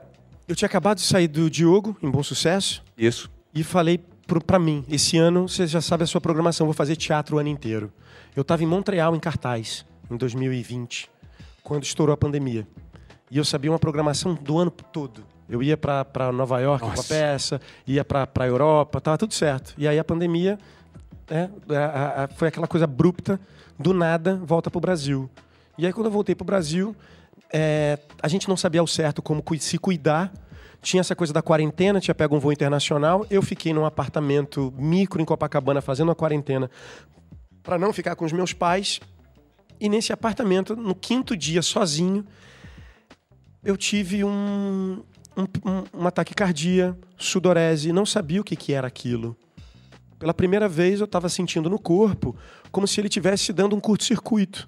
Eu desci as escadas correndo desse edifício que eu estava, não conhecia nada e ninguém, é, pedindo comida, indo ao supermercado com 50 máscaras. E aí eu virei pro porteiro e falei, cara, eu acho que eu tô tendo um infarto. Aí o porteiro, ai, pelo amor de Deus, não vai me dar trabalho. Meu Deus. Obrigado pela ajuda. Poxa, querido. Vou infartar, no, eu vou infartar no vizinho e já volto aqui, peraí. Obrigado. Eu abri a porta, era aquele momento que as cidades estavam vazias. Copacabana só faltava aquele feno passando assim, sabe? Ninguém, de madrugada, ninguém. E eu na rua, precisando respirar. E aí, naquele momento, eu falei, cara, isso aqui é uma crise de pânico. Isso aqui é uma crise de pânico. E foi a hora que eu comecei a entender. Eu falei, aconteceu alguma coisa. Primeira vez na sua vida Na isso. vida. Na vida. E foi horrível, porque eu achava que eu ia morrer. Eu senti todos os sintomas de, de, de, sei lá, de infarto, tudo. Parecia que meu corpo estava em curto-circuito. Era febre, vontade ao banheiro, de, de se cagar, de se mijar, de, de, de frio, de calor e taquicardia. Eu falei, o que está acontecendo? Um curto-circuito no corpo. E o corpo dizendo, tem alguma coisa errada, tem alguma coisa errada, tem alguma coisa errada. O cérebro dizendo. E eu falei, tem alguma coisa acontecendo ali. Eu comecei a, a perceber que a, a- pandemia já tinha começado, assim, esse, esse sintoma de medo do que vai acontecer, de... de Gente, não tinha vacina, ninguém sabia de nada, a gente não sabia o que ia acontecer com a gente, longe da minha família. Eu falei, fudeu, fudeu. E ali eu comecei a me cuidar e prestar atenção em mim. Mas aconteceu uma coisa. É, durante a pandemia, eu, eu fui emburacando. Porque eu tinha planos, projetos, sonhos, desejos, assim como milhares de pessoas. Só que diferente de algumas pessoas que foram consumir arte, música, streaming, cinema, né, revisitar coisas, eu não consegui. A música não dava conta, o teatro que não existia, né? É, mas assistir filme, assistir ler coisas, eu não tava, cons- a ficção não estava dando conta. A realidade estava tão cruel, tão dura, que a ficção não estava me Mas satisfazendo. você se alimentava das notícias também para criar esse. Ah, esse que também é o problema, né? A gente também olha. A gente foi muito bombardeado, né? Pelo, pelo cenário de terror que tomou conta, né? Em todos os aspectos, né? E aí, Muito. isso deve ter com certeza gerado um bloqueio mental gigantesco. Muito, muito, muito. Foi muito ruim. Foi muito ruim. Não pior do que para outras pessoas, porque graças a Deus na Exato. minha família, ah, felizmente, todo mundo passou em ileso, assim. É, nós também. Mas tá, perdi amigos, perdi colegas de trabalho. Eduardo Galvão, Sim. pelo amor de Deus, tinha Paulo acabado de trabalhar comigo. Paulo Gustavo. É, uma grande amiga, Érica Ferreira, que fazia teatro comigo. O Rodrigo, repórter. Estamos falando de alguns amigos, colegas do nosso ambiente, né? O Rodrigo Fernandes, né? Que era jornalista, repórter da, da, do Sport TV, da Então, própria foi, foi, uma- foi, foi duro. Foi, foi. E ainda é, porque a gente ainda está vivendo esse fantasma ainda de, de se- de se- como é que se reconstrói, né? Mas uma coisa que eu percebi é que nessa retomada é, sinto Não é, não é boa essa informação que eu vou dar, mas os teatros estão mais cheios do que os cinemas. É, pois é, isso é uma constatação. É uma- Então, a é- experiência do contato humano ali, do visual, está gerando gatilhos sensoriais muito mais positivos do que do cinema. Porque o cinema ainda é uma tela. Uma tela. Acima de tudo, é uma tela grandona, maravilhosa, uma experiência incrível, só que é uma tela ainda. Ainda é uma tela. É, e as pessoas estão sedentas por isso. O senso de comunidade, ou seja, as academias também, aquele boom que teve do online, de treinos online, que também ainda é muito grande, a- a- a- o senso de comunidade também apurou, apurou-se. Tá todo mundo querendo ir pra academia, ficar junto, se ver, etc e tal. É aquela coisa, né, que as pessoas. Eu lembro que muita gente postava. Quando o teatro voltar, volte ao teatro. Porque não dá pra fazer online assim. Não. Não tem a menor condição. Você pode ter. Lógico, por uma questão financeira também, porque é, é foda. Mas, caraca, é muito diferente, né? E aí você tá lá com o público e tudo mais. E as pessoas falavam muito sobre. Ai, vocês artistas, tudo é. Vocês só querem saber de ler Rouanet, mamar nas tetas do governo. Parece que o artista passa o dia inteiro mamando nas tetas do governo. As pessoas chegam. E aí você falou isso da ficção, etc, etc. Pergunta quantas dessas pessoas que ficam na internet falando de leis de incentivo à cultura sem saber como funcionam, porque, enfim, tem toda uma fiscalização. Pergunta quantos caras assistindo uma série em casa, ouvindo uma música e pensando, ai. Ainda bem que o MC existe, que eu posso escutar essa música aqui. É uma coisa muito necessária, né? E aí, nessa hora do discurso, fica todo mundo, vocês só querem mamar, só querem fazer, não sei o quê. É um absurdo. Tem que acabar. O povo brasileiro, Armando Babel, essa que é a verdade. Acabar, eu quero fim. Vem cá, o Twitch te ama, viu? O Twitter te ama. Não sei se você ama o Twitter, que lá é a portão do inferno quando a Já gente amei abre. mais. É, pois é. Já amei todos. mais. É, já teve- o Elon Musk entrou, o É negócio louco. Estragou ficou tudo, né? Tirou o Louco, verificado, né? tirou Eu ainda não recebi convite para nova rede. E tá vindo, hein? O cu? Tá vindo uma rede aí. eu Tem o- é, tem Mas tá o vindo uma rede tem aí, hein? coisas. Concorrente direta dela, que eu tô sabendo. Porque tem uns tweets que a gente separou aqui que é muito, muito divertidos. Bota, bota o primeiro aí, gente, só pra ele ver aqui, ó. Olha lá, ver Armando Babaioff pelado no palco foi uma experiência. Agora que esgota o ingresso de julho. Agora sim, Júlio, Agora, gente, vamos lado todo mundo. esquerdo, galera, lado esquerdo. Outra, outro tweet. O meu tesão por Armando Babaioff começou aí e não parou nunca mais. Cadê, ó? Ele como Thales, ó. Ai, muito fofo. Essa novela foi, pra mim, foi um, um divisor de águas. Por quê? Porque eu entrei nessa novela. Essa novela, o meu personagem estava programado para entrar no capítulo 50, depois no capítulo 60, 70, 80, 90, 100. Foi uma novela de muito sucesso. Maria Adelaide Amaral e Vincent Velari, a- o remake de Tititi. Só que eu entrei nessa novela com uma responsabilidade muito grande que era você precisa dar certo. O personagem precisa dar certo. Porque o Julinho, interpretado pelo André Artes, Sim. era um dos personagens mais queridos da novela e estava todo mundo esperando por um desfecho romântico e feliz para esse personagem que passou a novela inteira infeliz por conta da morte do companheiro do personagem dele que era interpretado pelo Gustavo Leão. E aí todo mundo esperava saber quem era esse personagem. Então eu tinha uma função muito sim, direta. Você tem que entrar na novela e tem que dar certo. E acho que foi a primeira novela brasileira onde existia uma relação homo- homoafetiva que não era afetada, era uma relação Real. entre dois personagens que poderiam ser seu, seu vizinho, seu irmão, parente, vis- um personagem que descobria a própria sexualidade. Tinha um beijo, um beijo homoafetivo escrito que não rolou, não chegou aí ao ar, mas a gente também nem chegou a gravar, que ele nem chegou a ser roteirizado. Quer dizer, ele foi cortado, acho que ainda em roteiro. Mas foi a primeira vez que eu, pelo menos, vi dois homens, um gritar para o outro, eu te amo numa- na televisão aberta. Então, você não faz ideia de quantas pessoas hoje me encontram dizendo "Se- é, essa, essa novela me ajudou muito, seu personagem me ajudou muito a me entender, a me reconhecer. Infelizmente, muitas dessas pessoas diziam para mim, eu era criança quando eu assisti. É, exatamente. Nossa, minha avó te adora, mas eu também quando era criança. Nossa.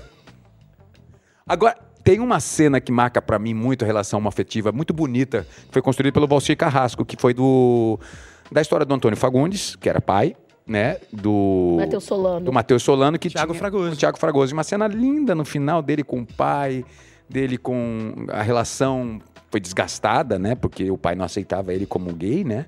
E Eu acreditava. a cena do beijo deles é linda, né? Ali, eu não lembro o nome da novela, era. Ai, Amor à vida. Amor à vida, amor à vida. é. Amor à Vida. E era lindo isso. Foi lindo. E eu achei que dali pra frente seria progressão. Falei, daqui não dá mais pra regredir.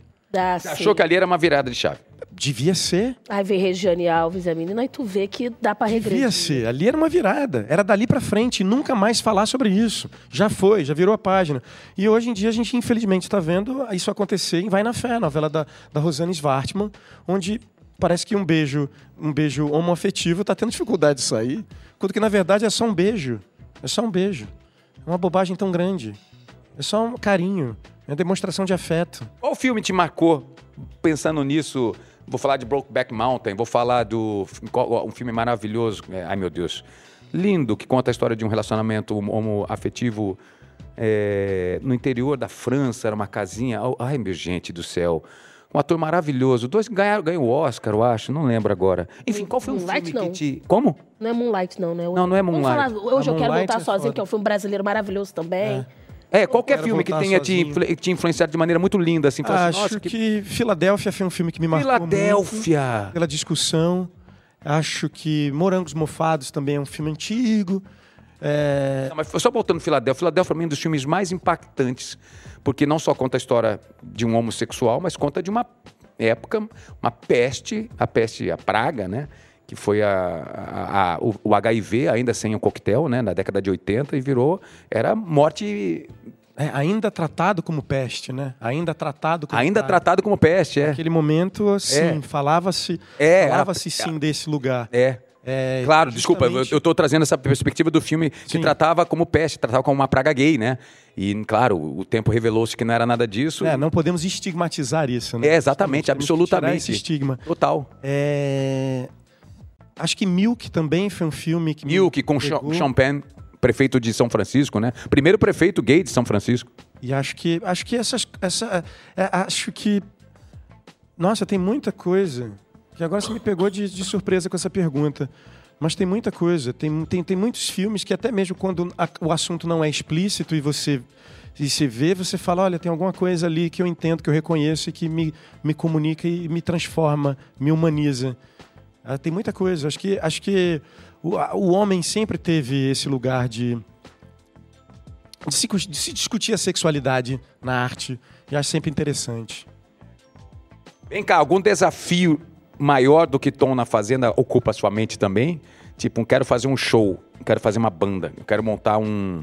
Quero fazer um. meu- Sei lá, tem um desafio que lhe provoca também a mente, assim, como empreendedor artístico? Tô na Fazenda é minha banda de rock. Sua banda de rock. Porque é rock and roll, a peça é muito rock and É, roll. pois é, eu tava é vendo. muito rock and roll. Total. Então eu já- eu brinco dizendo que Tô na Fazenda é minha banca de rock, banda de rock, a gente viaja nessa galera, é uma loucura. A gente chega uns brasileiros nas cidades tocando terror, eu acho divertidíssimo. Mas eu quero muito ainda continuar fazendo esse espetáculo, quero, sei lá, explorar palcos que eu nunca pisei na minha vida. Eu vou, eu vou me apresentar no Teatro Nacional de Bruxelas. Meu O Teatro Deus. Nacional de Bruxelas é praticamente um dos maiores É. de teatros assim da Europa no que diz respeito a teatro contemporâneo. Então, eu não sei o que, que vai acontecer. Não sei para onde essa peça vai me levar. Que coisa linda, né? Não que bom sei. imaginar, né? Que bom criar essa perspectiva, né? Tão Mas já está rolando lá fora convite para coprodução. As pessoas ficaram tão curiosas com a montagem e encenação do Tom na Fazenda, comigo à frente dessa, dessa idealização, que eu já fui convidado para coproduzir lá fora. Para tipo, o que, que você quer fazer? O teatro aqui está afim de. Tem alguns teatros interessados nas suas ideias. Então, a minha cabeça não para. Aí eu tenho, eu comprei direitos de, de, de romance, eu quero fazer audiovisual, quero dirigir coisa, eu quero eu quero fazer o que, sei lá. Pretensões. Eu quero estar criando. É Eu isso. não quero é parar de criar. É isso. Agora, e, e não, é, não é dinheiro. Não, a paixão, É- é... a paixão pelo, pelo ofício. Será? É. É um negócio que me motiva e me faz, me, me- faz sentir vivo.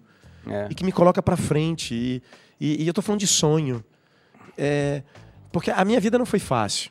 Não, óbvio, sou cla- branco, classe média, me entendo, sei o meu lugar de privilégio, mas é uma classe média trabalhadora, uma classe média fudida, de pai desempregado na época de Collor, aquela coisa horrorosa, sem emprego. Minha mãe é costureira, a vida inteira foi costureira. É, a, a realidade da minha mãe é de uma pessoa muito humilde, minha mãe só tem até a quarta série, minha mãe é de Paraíba do Sul.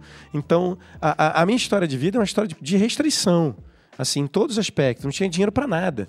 Eu tinha um tênis preto durante a minha adolescência. E inteira. chute! Nem era que chute, porque eu não gostava. É, pô, mas tinha que ser preto porque era a caceta do tênis da cor que tinha que entrar na escola pública, era preto. Mas era meu tênis pra tudo, era meu tênis de aniversário, de final de semana, foi tênis de escola. Eu detestava aquilo. É, mas era a minha realidade, de, uma, de, uma- de classe média baixíssima, assim. De, de, de, de, de, de, de- de sonhar, mas entendendo, cara, vamos ter teus sonhos têm limite. Mas aí eu tenho uma figura materna muito incrível, que foi minha mãe que falou assim, cara, a gente não tem como te ajudar, mas a gente tem como dizer pra você que se você quiser fazer qualquer coisa, seu pai e sua mãe vão te apoiar. E nunca disseram, nunca disseram não para os meus sonhos. Então, mas eu sempre tive essa certeza, desde pequeno. Eu virei para minha mãe com 11 anos e falei, eu quero ser ator de teatro. Ela, o quê? Quê? Ator de teatro? O que você está falando, garoto? Você tem que trabalhar, meu filho. Tem que fazer coisa séria. Eu ganhei todas as inscrições de colégio naval, escola militar, colégio militar, é, Ferreira Vian, é, é, Federal de Química, Cefet, todas as escolas técnicas, porque meu, meu pai e minha mãe diziam: "Se- beleza, você vai fazer teatro, mas você precisa ter um trabalho, você precisa Sim. ter um emprego. Eu sou formado em construção civil. Lá vai advogada, OAB e tudo. Eu sou formado em construção civil, trabalhei durante um ano. Tem um prédio na Tijuca que tem lá uma parede inteira que eu pus os tijolos. Incrível. Você, você, você, peraí, você é engenheiro civil? Não, ensino médio. Ensino Técnico em médio. Ah, construção técnica, civil. edificações. Fez aonde? Famosas edificações. Viana, Eita! na Tijuca. Que massa, famosas edi- edificações. Famosas edificações. Que incrível. Sou formado em, em construção civil. Trabalhei com isso durante um ano. Para a Prefeitura de Niterói, fazer um recadastramento de PTU. é, levantando qual é a área testada, a distância das esquinas para outra esquina, para saber qual a área do terreno. Enfim. Fala uma distância de esquina, então, pra gente. Se tu...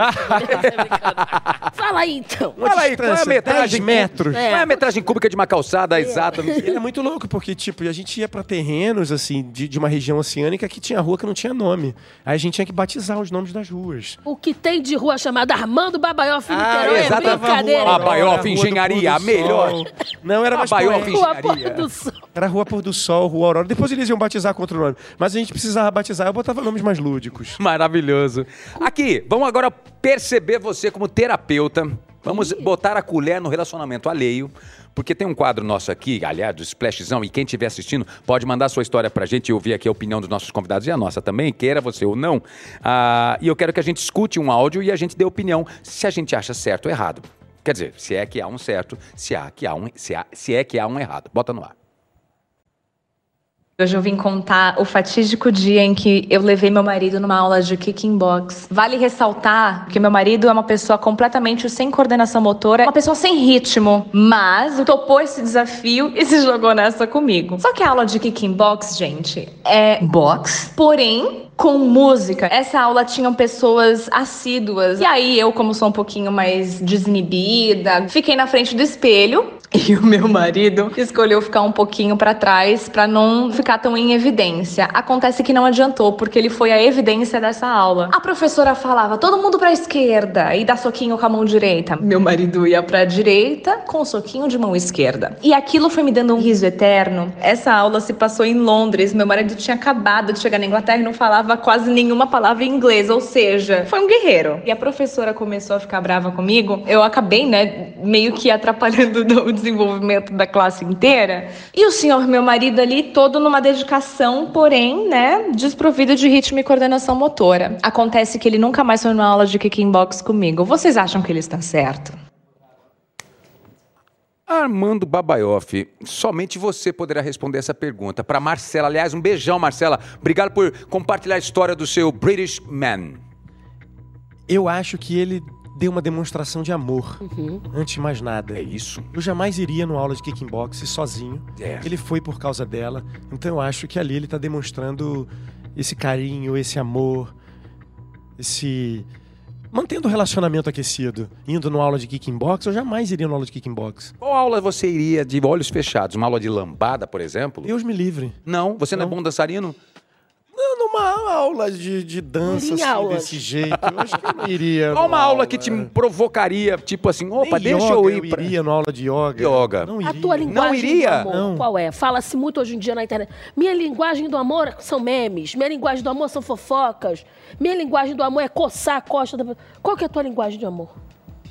A linguagem de amor, É. eu acho que é sacanear o Vitor porque ele é geminiano. Ai, hum, Gêmeos é, puxado. qual que é o seu signo Eu mesmo? sou Aries.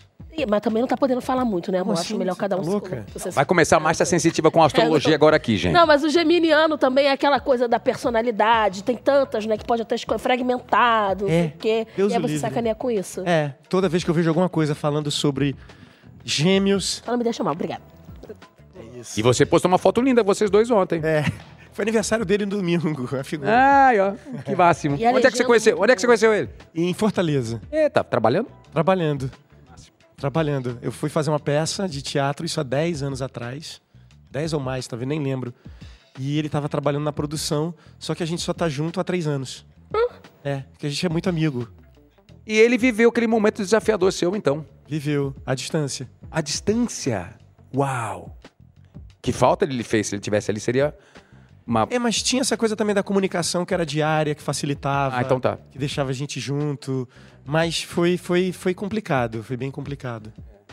E ele tá com você de certa maneira no tom na fazenda? Não, agora como produtor, não. Ele cuida das redes sociais, ele que faz as artes, ele é publicitário, então ele tem Que um talento para design gráfico, para artes. Então, a, a rede social, quem administra é ele, quem cuida é ele, ele que responde às pessoas, faz a parte de atendimento, legal. controle de tráfego e principalmente que é a parte mais bonita do trabalho dele, que é a criação de imagens e arte. Ai, que máximo. Que ele que faz toda a criação. Que O legal. Visual, programação visual toda é dele. E é lindo o Instagram. Programa, é, obrigado. é. Mas é ele que cuida, ele que administra. Agora é o seguinte, senhoras e senhores, levando para 1980, quando lá na escola dele, no pequeno Naldo brincava de stop, Pequeno Naldo. brincava de stop. A gente vai trazer agora o stop comandado por Yas Fiorello e eu e você disputaremos essa brincadeira que vale um milhão de reais. Tá preparada, Yas? Passa pelo Eu quadrinho, tô, meu ó, amor. Toma o seu O quadrinho. quadrinho.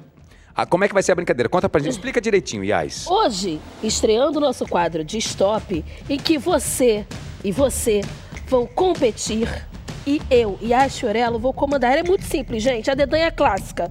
Vou ali, né? Vocês contam no dedo, escolhe uma letra. Vocês vão ter o quê? 15 segundos, tá bom? Pra responder as Pra perguntas. responder. Tipo assim, vamos supor. A parte preferida do seu corpo com a A letra, letra tal. P. Tá. Perna, Perna. perna, garoto. Pelo amor de Deus. Então vamos lá, a Vamos lá, dedanha. dedanha. A dedanha. A Ai, que fofinho o seu dedo, desculpa. Já tão bonitinha essa mão. A, B, C, D, E, F, G. G. Atenção. Ó, vocês têm 30 segundos, tá bom? 15, tá ótimo. 15. Com, em 15 segundos, com a palavra G. Comida que só brasileiro sabe fazer, valendo. Quem fizer primeiro, fala stop, hein? Stop. Ih! E... Você primeiro, qual que é a sua? O que que você colocou? Goiabada. Goiabada. Eu coloquei gororoba. Não falou, não- me disse nada. Gororoba é a misturada de tudo. Gororoba é uma palavra Que todo brasileiro faz.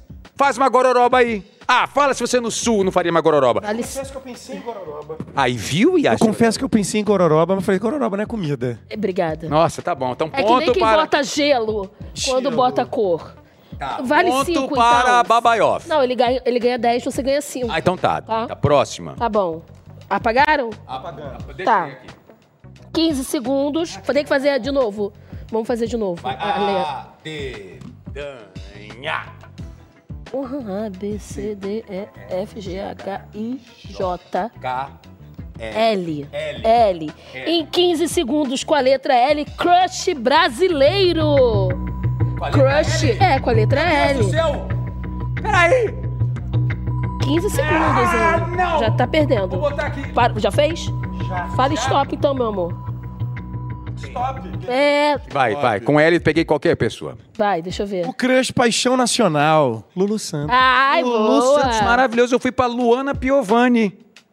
Então tá bom. porque é o único L que apareceu. Luana, desculpa, não quero te pegar, não, mas é verdade. Você, não, até pegaria, mas eu tô casado. Gata, não dá pra- gata. É Gostei, gata. Lulu. Arrasou, Lulu. Hitmaker. Hitmaker, verdadeiro hitmaker. Lulu canta todas as formas de amores há tempos, né? De uma maneira tão linda que atinge todo mundo, assim como se eu tô na fazenda. A música atinge todo mundo e canta do mesmo jeito, né?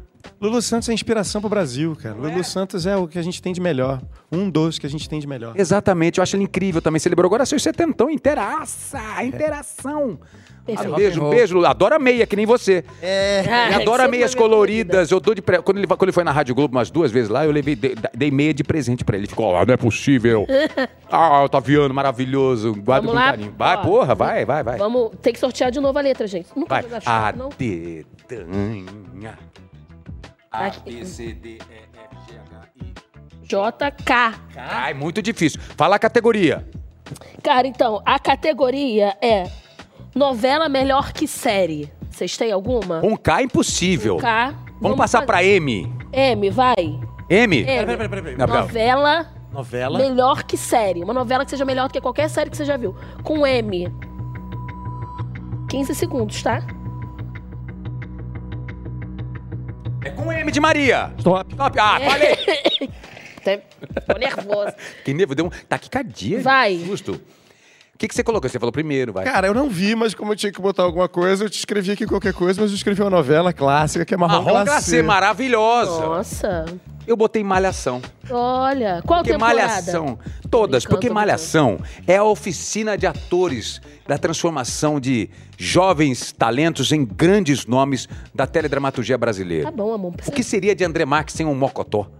Tá. Né? Então, Vida, não é nem não. Você, só fala e a gente segue. Você já explicar. ganhou 10 queria pontos. explicar só. pô. Tudo bem. Próximo, 10 pra fechar. 10. Pra fechar. Eu não sei quanto é que tá a conta. Alemão, controla aí. Vamos, mais, vamos sortear que o mais alemão trabalhou com o Babaioff, não dá pra... Não dá pra... Não, sorteia a letra, meu amor. Ah, um, dois, três, da dedanha. A, B, C, D, E, F, G, H, I, J, K, L, M, N, O, P, Q. Puta, que... Porra, vocês vão conseguir, vocês vão conseguir. Sabe por quê? Por quê? A categoria é Meme BR. Não conhece? Meme BR. Meme. Memes brasileiros. É, memes brasileiros. Mas com que é impossível? Qual que é a outra letra, então? A Que próxima. do quê? Que a minha memória já tá ruim. R, R. R, vamos, R. Com R. Meu Deus, não tem nenhum. Difícil é essa. Difícil essa pra caceta. Gente, Um vocês... meme com R. É. Um meme com A, facilita pra, pra Um meme ti? com A. Não, vamos de R, já que Ih, vamos de Ih, R. então, então vamos de. R. Só dá uns tempinho maior pra gente pensar aqui. 30 segundos. Sete horas, de- sete horas depois. Meme com R, vai. Eu tô falando, mas eu também não lembro, não. Tá? Eu também não lembro não, brother. Caraca, eu vou até pesquisar aqui. Meme. Não lembro, gente. Um meme com a letra R. Stop. E stop. Mas é safado ele, cara. Ele vai tudo quietinho, vai... Cadê? Você que não é conectado, tá todo conectadinho É, você aí, né? é Quero ver. Twitter? Eu nem consegui responder essa. Rica! Ai, Maravilhoso! boa! Arrasou! Maravilhoso! Boa.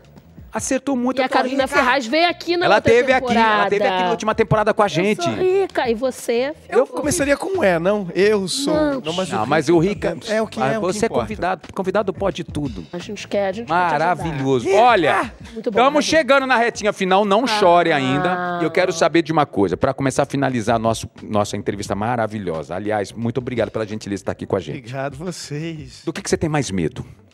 O que, que eu tenho mais medo? O que per- que pergunta, pergunta a Marília Gabriela. A coisa que eu tinha mais medo na vida era quando eu tinha insônia e na televisão aparecia aquela color bar. Meu Deus, era apavorante. Ai, meu Deus, o que, que eu vou fazer agora? Tinha mais nada pra fazer. lembra de uma... lo- Eu eu sou dessa época, tá, Isso é gente? de outra geração. Isso aqui é um papo de outra Não, geração. já tá é cringe. Não, eu sou daquele tipo que o locutor entrava uma hora da manhã, o meia, meia-noite e meia. Obrigado por estar assistindo a TV Globo. A partir de agora, você irá entrar a partir das 6 horas da tarde. Ele falava a programação do dia seguinte. Inteira. 6 e meia, Globo Repórter. Chega às 7 da manhã, bom dia, não sei o que lá. 8 da manhã, Bozo. É, Tá rolando uma trend no Twitter, agora falando de medo, mas um medo mais bobo, das pessoas descobrindo os medos de novela. E aí eu descobri que essa geração não tem muito medo do cadeirudo, sabia? Tu tinha medo do cadeirudo? Você que é um homem de novela, um homem de teatro, um homem da arte. Quem é Cadeiro do Mundo, só pra lembrar? Cadeirudo da novela Indomada. Ah, é mesmo. Flavinha fez a Indomada. Então, então. A Flávia está em todas as histórias. Ela tá em todas. novelas. Ela, ela abriu a Rede Globo, ela tá lá até agora. Tudo ela- 32 anos, 33 anos de, C- de CLT de TV Globo. Impressionante, né? Caralho. Caraca, é. Não tem nenhum medo. Medo de televisão do cadeirudo? Um, linha direta, nunca te apavorou uma fera da penha? Não, linha. Olha, Olha. Fera Vou te falar o que, penha. que eu tinha medo. O quê? Eu tinha medo quando tinha aquela, aque- esse, esse tipo de programa de notícia que falava de desastre e acho que era daquele edifício que pegou fogo. O Joelma. Joel- Pelo amor Elma. de Deus, O Joelma era terrível. Eu ficava assustado demais. É. Toda vez que eu via aquelas ao vivo. imagens, Meu eu ficava Deus. muito assustado.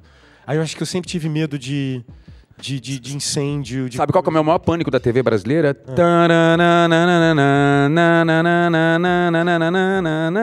Era de grito. Plantão Jornal Nacional. É verdade. Cê- é só merda. A gente saía correndo pra ver o que, que tá acontecendo. Desesperadora. É E a música do Supercine?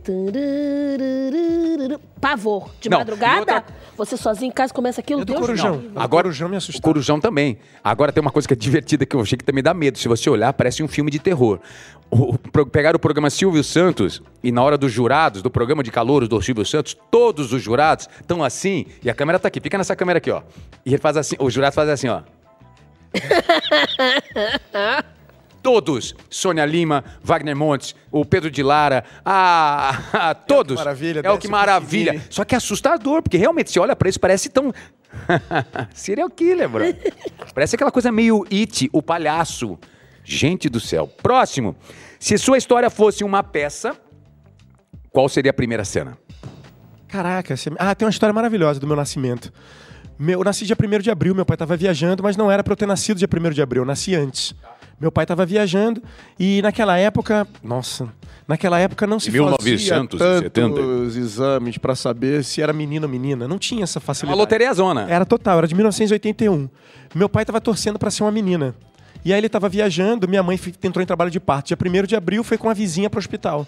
Meu pai, quando chegou no final do dia e foi ver o filho, entregaram. O médico obstetra da minha mãe me entregou pro meu pai, só que eu tinha duas Maria Chiquinha.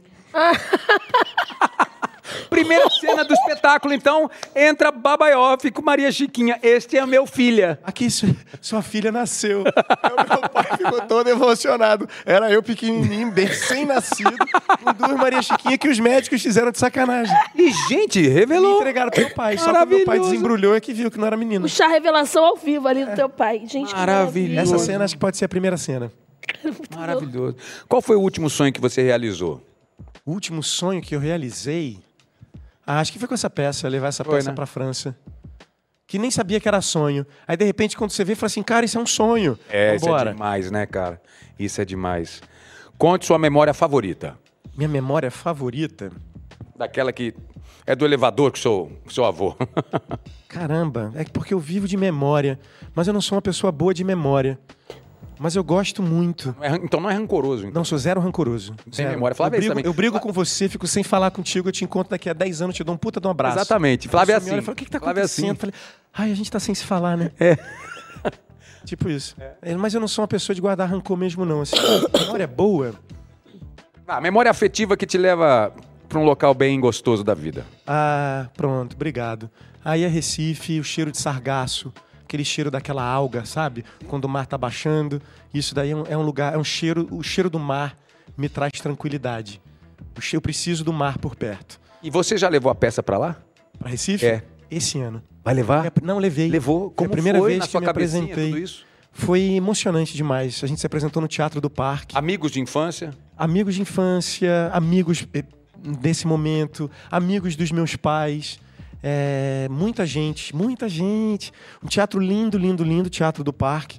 Foi emocionante apresentar a peça lá. É, e no final poder dizer para as pessoas que estar ali naquele momento era a realização de um sonho, tá aí mais um sonho que foi realizado, que foi apresentar a peça lá, para mim foi o, para mim é para isso que serve. A catarse. vida, o teatro. Catarse de um né, momento como esse, né? Para mim é para isso que serve a vida, é para viver esses momentos. E para fechar, o que é que você faria agora para salvar o mundo, Babaioff? O mundo está em suas mãos. Puxaria a tomada. Tira todo mundo desse. Conectaria tudo. Olha que máximo. É pra gente voltar a ser vizinho. É isso. Pra gente voltar a precisar da pessoa que mora do lado. Acho que só quando a gente voltar a viver em quarteirões, em prédio, bairro, quando a gente voltar a viver esse lugar, de você saber quem é o nome do seu vizinho, e só mesmo quando você está desconectado, é que você precisa de ajuda, que é isso aqui, você pede ajuda para tudo, você compra tudo, você faz tudo, Exatamente. você vai pra Atrapalha o mundo e salva o mundo, né? É, desconecta, você vai estar ajudando o mundo com certeza. Menos eletricidade, eu- menos combustível. Um pouco de humor, né? Aquele- Aqueles momentos que o WhatsApp dá o bugzinho, né? Some o WhatsApp, o WhatsApp. Aí que ela começa aquela coisa em casa, ó. Ô menina, essa aqui é sua mãe, ó. Conheça ela aqui, ó. Essa aqui é sua irmã. Gente, abri a porta do meu quarto e descobri que tem uma família Tem uma família na comigo. minha É uma casa, coisa gente. louca. Só desplugar. É, é isso. Querido, Tom na Fazenda em cartaz em São Paulo de quinta a domingo. Teatro Vivo, sexta, sábado e domingo até junho. Tá. E a partir de julho, de quinta a domingo até o dia 23 de julho, estaremos em São Paulo em cartaz. E do GM semestre vai estar. Por incrível que pareça, a nossa realidade brasileira é essa. Semestre que vem a gente ainda não tem nada programado. Tá bom. Mas tem o desejo de viajar com a peça pelo Brasil e eu acho que o que vai rolar é uma turnê pelo norte, pelo nordeste, que nós estamos neste exato momento montando. Que incrível. Então pode ser que a gente apareça em algumas capitais e alguns interiores pelo norte e nordeste do Brasil. Tá bom. Alguma pergunta pra finalizar? Não, eu queria só dizer que foi ótimo. Também. Foi mesmo. Poxa, maravilhoso. Foi maravilhoso. Maravilhoso. Boa sorte, bons sonhos, boas realizações, boas lamas. gente. E vai com tudo. Merda. E vai com Merda. tudo, Merda. Naldo! É isso aí, vambora, vambora. Aqui, gente, muito obrigado pela sua companhia. Esse foi o Armando Babaioff.